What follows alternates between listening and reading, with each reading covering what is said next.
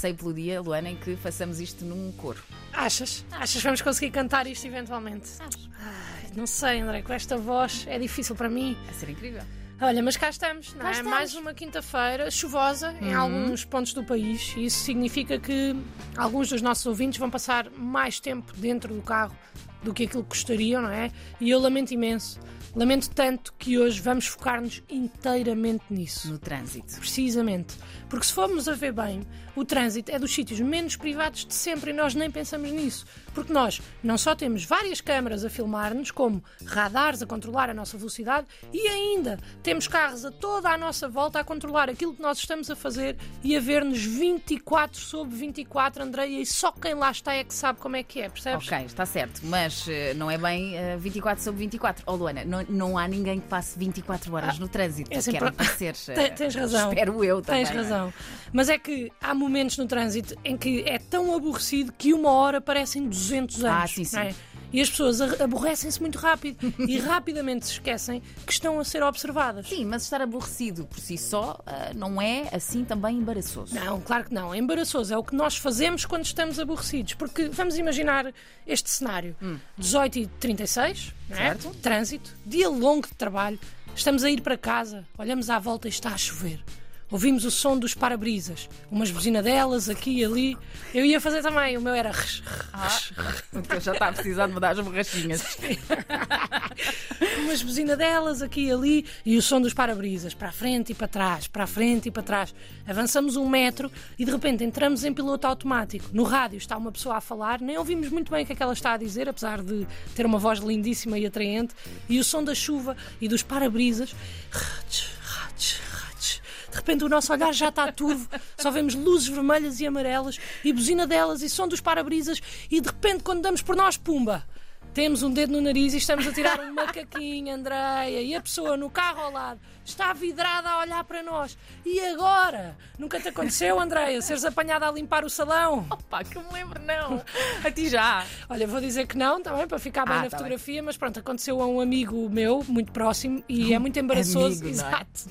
Disse-me ele. Eh, mas o, o problema aqui nem é termos tirado um macaco, não é? Que isso de vez em quando toda a gente também tira.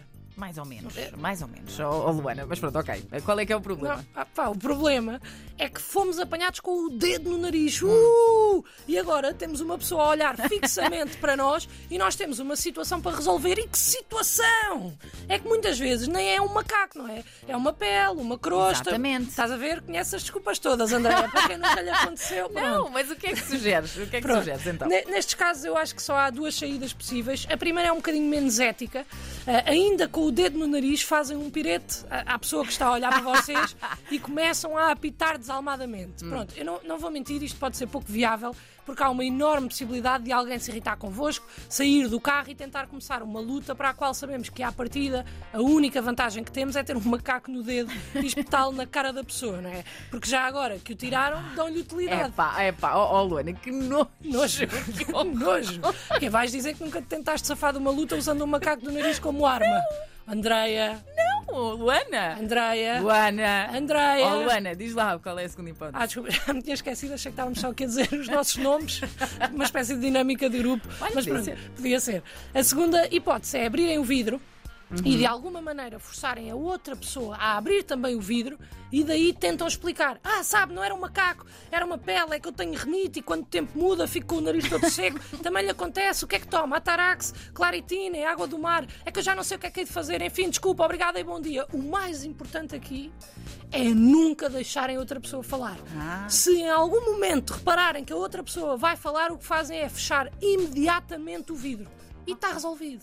É embaraçoso, sim, mas É. eh, tirar macacos à partida já é esquisito em qualquer lado, não é só no trânsito. É, é, tens razão, mas é curioso porque eu estava a pensar nisto e o trânsito tem uma mística qualquer em que, apesar de nós estarmos rodeados de pessoas, sentimos-nos sozinhos, sentamos que, sentimos que estamos mais livres, não é?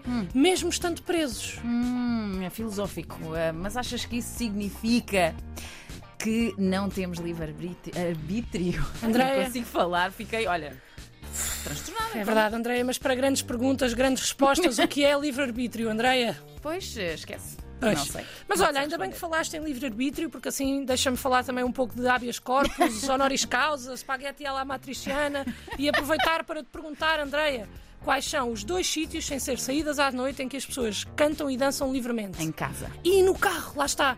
Porque dançamos como se não estivesse ninguém a ver, mas estão pessoas a ver, o que é estranhíssimo. Aliás, eu danço melhor em carros do que em discotecas, porque não tenho que usar os pés. Ah, Lá está. Então as mãos ficam livres, não é? E parece que os meus moves são muito melhores. Eu acho que. E pronto, são, a semana passada demos aqui um belíssimo show. A semana passada não, na é, terça-feira. na terça-feira, eu até gostava de sugerir a algumas discotecas que é pá, Hum. terem uma zona para dançarinos de carro, que é Ah. para nós também podermos brilhar, não é? Pequenas cabines. Exatamente, estamos só ali a abanar os braços, todos contentes, e o banco tem que abanar, tem que ser confortável também.